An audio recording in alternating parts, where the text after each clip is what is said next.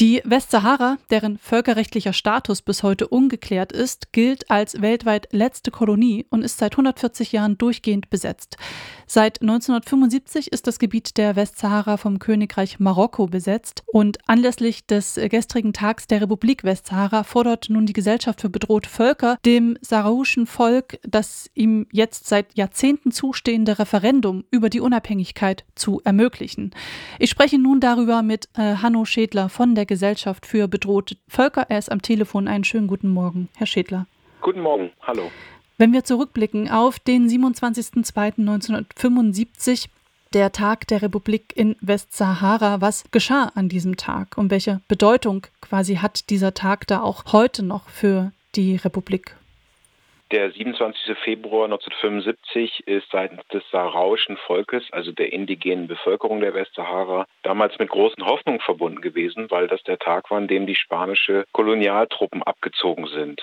Westsahara war seit 1884 spanische Kolonie oder Teil des spanischen Kolonialsystems und im Zuge der ähm, Dekolonisierung afrikanischer Staaten war Spanien eines der, eine der letzten europäischen Kolonialmächte, genauso wie Portugal und Angola auf dem Kontinent.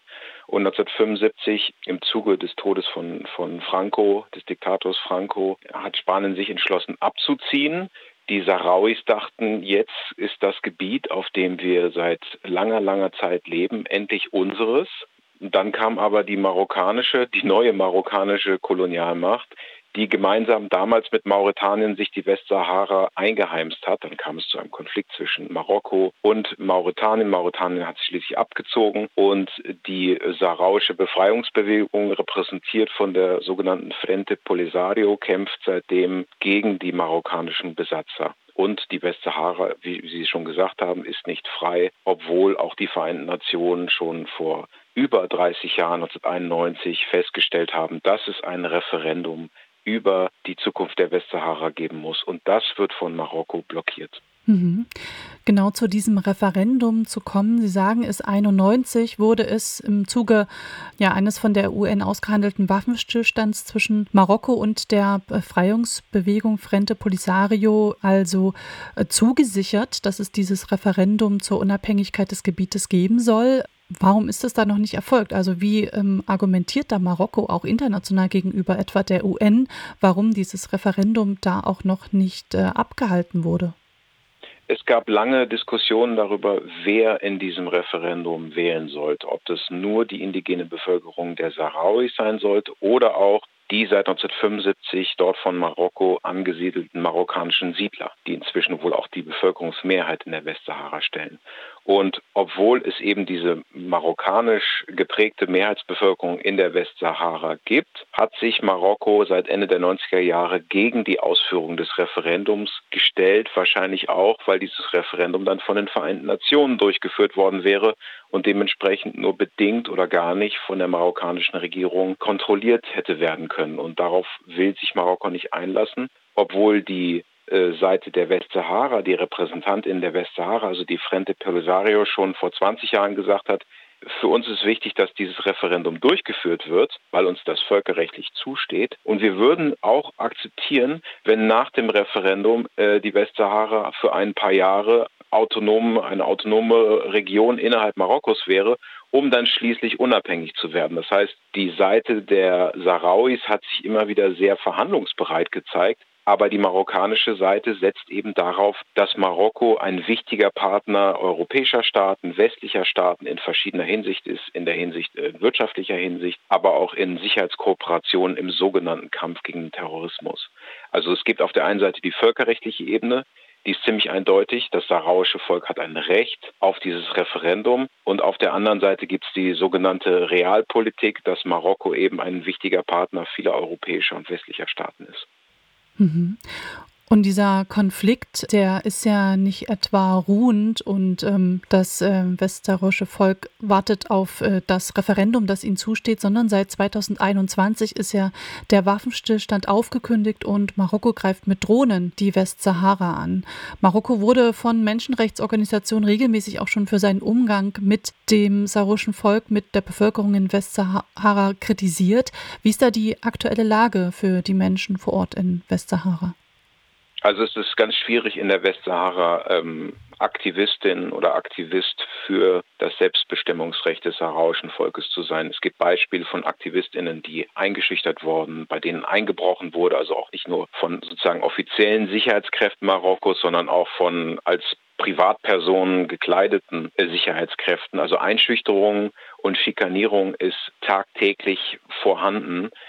Es gibt auch ein, äh, das ist ganz schwierig für nichtstaatliche Menschenrechtsorganisationen vor Ort irgendwie für dieses Referendum einzutreten. Und in Marokko selber geht Marokko auch äh, ganz, ganz hart, die marokkanische Regierung, also der König, ist ja ein autokratisch regiertes Land, sehr hart gegen JournalistInnen, AktivistInnen vor. Selbst KommentatorInnen in den sozialen Medien werden belästigt oder sogar teilweise eingesperrt. Das ist eben das Problem. Marokko hat sich nicht demokratisiert und gleichzeitig sagt Marokko, ja, unser Plan ist es, dass die Westsahara eine, ein relativ hohes Maß an Autonomie innerhalb unseres Staatsgebietes bekommen soll.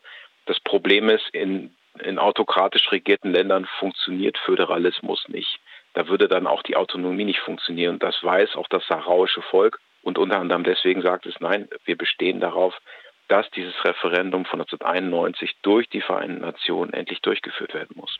Mhm. Und wenn wir nochmal bei den Vereinten Nationen sind, nun trotz der Menschenrechtsverletzungen vor Ort wurde im Januar Marokkos Botschafter ähm, bei den Vereinten Nationen Genf zum Vorsitzenden des UN-Menschenrechtsrates gewählt. Wie passt das zusammen? Wie wurde das auch öffentlich ähm, kommentiert? Also es wurde zu wenig öffentlich kommentiert, weil, äh, wie Sie schon am Anfang gesagt haben, der Konflikt ist deutlich weniger bekannt als andere Konflikte, obwohl er nun seit 1975 besteht. Obwohl Marokko seit 1975 versucht, die Westsahara zu annektieren. Und es leider auch immer mehr Staaten, zum Beispiel die Vereinigten Staaten unter dem damaligen Präsidenten Trump gibt, die diese Annexion anerkennen. Und auch das, was beim Menschenrechtsrat der Vereinten Nationen passiert in Genf, wird medial nicht immer so beachtet, wie es werden sollte. Und Marokko, über Marokko wird vielleicht mehr berichtet seitens der Medien über das, was in den spanischen Enklaven Ceuta und Melilla passiert, ob da Marokko wieder marokkanische Staatsbürger oder MigrantInnen irgendwie auf dieses Gebiet lässt und Spanien damit Angst macht. Das ist ja sozusagen spanisches Territorium auf afrikanischem Boden.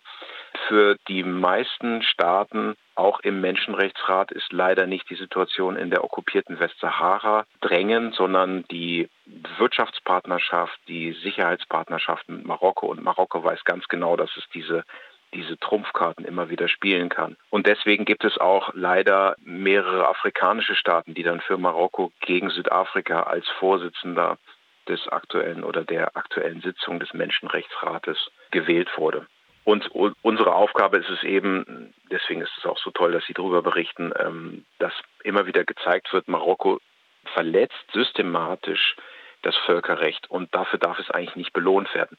Und wenn jetzt schon Marokko Vorsitzender ist, sollte Deutschland, das ist unsere Forderung an die deutsche Bundesregierung, diese Sitzung des Menschenrechtsrats, die jetzt gerade in Genf abläuft, nutzen, um einen, die Durchführung des Referendums zu fordern. Mhm. Deutschland selber hat auch, wenn ich darauf kommen darf, ähm, wirtschaftliche Interessen. Also es gibt auch deutsche Unternehmen, die in der illegal besetzten Westsahara tätig sind, zum Beispiel der Siemens-Konzern. Der hat da mehrere Windparks errichtet. Das ist natürlich eine absolute Schweinerei. Also deutsche Unternehmen dürfen nicht Bestandteil des marokkanischen Unterdrückungs- und äh, Okkupationssystems werden. Aber das ist bereits passiert und das, auch das ist zu wenig bekannt. Mhm.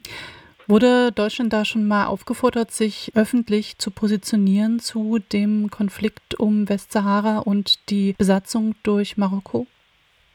Ja, also äh, Menschenrechtsorganisationen und natürlich auch die Sahrawis selber haben immer wieder in Deutschland appelliert, tätig zu werden, beziehungsweise seinem Eigenbild als Vertreter des Multilateralismus auf der einen und des Völkerrechts auf der anderen Seite und der Durchsetzung des Völkerrechts gerecht zu werden. Und in der Vergangenheit hat Deutschland auch teilweise gegenüber Marokko kritische Positionen bezogen, als zum Beispiel es ein Abkommen gab zwischen Marokko und den Vereinigten Staaten und Israel, das auf der einen Seite Marokko Israel völkerrechtlich anerkennt als Staat und ähm, auf der anderen Seite, dass im Gegenzug die amerikanische Regierung die Annexion der Westsahara durch Marokko anerkennt, also die Westsahara als marokkanisches Staatsgebiet anerkennt, da hat Deutschland im UN-Sicherheitsrat immerhin eine Diskussion über die Folgen dieser Anerkennung gefordert, woraufhin Mar Marokko eine Eiszeit, eine diplomatische Eiszeit gegenüber Deutschland begonnen hat und Deutschland dann auch sozusagen durch Marokko unter Druck gesetzt wurde. Und leider gibt es einen äh, Stellungnahmen der deutschen Regierung in den letzten Jahren, dass dieser Plan Marokkos, dass Westsahara doch eine Autonomie innerhalb Marokkos einnehmen könnte, aber dem de facto dann eben Teil des marokkanischen Staatsgebiets würde, dass das ein glaubwürdiger oder ernstzunehmender Plan sei. Das ist jetzt noch keine, kein, kein eindeutiges Ja zur Annexion, aber es ist auf jeden Fall zu uneindeutig. Wir können nicht als Deutschland, ich bin nicht Teil der deutschen Bundesregierung, aber ich sage jetzt mal als Deutschland, dass sich dass sich für die Durchsetzung des Völkerrechts einsetzt, auf der einen Seite die Annexion von Teilen der Ostukraine oder der Krim durch Putins Russland kritisieren, beziehungsweise natürlich müssen wir das, dann müssen wir gleichzeitig natürlich auch die Annexion der Westsahara durch Marokko kritisieren und dürfen es auf gar keinen Fall fördern. Mhm. Und weil Sie vorhin sagten, das, was wir gerade machen, ist wichtig, also Öffentlichkeit erzeugen für dieses Thema und für diesen so vergessenen Konflikt. Das ist das, was ab und an passiert. Also wenn man mal nach Westsahara sucht und äh, sich Medienberichterstattung anschaut, dann gibt es ab und an Artikel, die aber immer auch ähm, ja, zum Anlass nehmen, dass das ein vergessener Konflikt ist. Was ja, braucht es denn in der Berichterstattung, in der öffentlichen Diskussion, um da ähm, diesen Konflikt äh, aus der Vergessenheit herauszuholen und da auch dem die politische Brisanz und Relevanz zu verschaffen, die er ja eigentlich für die Menschen vor Ort hat? Ja, mehrere Dinge. Zum einen müsste man immer wieder die Situation der sahrauischen Flüchtlinge, von denen ungefähr 175.000 in Algerien seit über 40 Jahren in, in Flüchtlingslagern leben, thematisieren, äh, deren Recht auf Rückkehr bzw. deren Recht darauf, dass dieses Referendum endlich durchgeführt wird, muss man immer wieder hinweisen. Man muss hinweisen dafür darauf, dass deutsche Unternehmen nicht Teil, wie zum Beispiel Siemens, nicht Teil dieses Unterdrückungssystems werden dürfen. Äh, also öffentlich auch wirklich anprangern. Das wird auch zum Beispiel auf der Siemens Hauptversammlung durch kritische Organisationen wie die kritischen Aktionärinnen und Aktionäre oder Urgewalt oder Western Sahara Resource Watch wird das auch gemacht. Dann muss man sich auch äh, Tourismusunternehmen angucken, äh, die zum Beispiel in dem Teil der Westsahara, 80 Prozent der Westsahara werden von marokkanischen Truppen kontrolliert, 20 Prozent von, von den Sahrawis. In dem Teil an der Küste wo der Tourismus immer stärker ausgebaut wird, unter anderem der Surf- und Kite-Tourismus, auch durch deutsche Unternehmen. Da muss man sich bewusst werden oder diesen Unternehmen bewusst machen, aber auch den KonsumentInnen der Angebote dieser Unternehmen, dass wenn man äh, zum Beispiel nach Dakla an der Sahra sahrauischen Küste fährt und dort äh, Kitesurfen betreibt, dass man damit de facto die marokkanische Annexion, Okkupation unterstützt. Also es gibt auf der politischen Ebene Dinge, die getan werden müssen. Natürlich auch immer weiter die Forderung, dass dieses Referendum durchgeführt werden muss.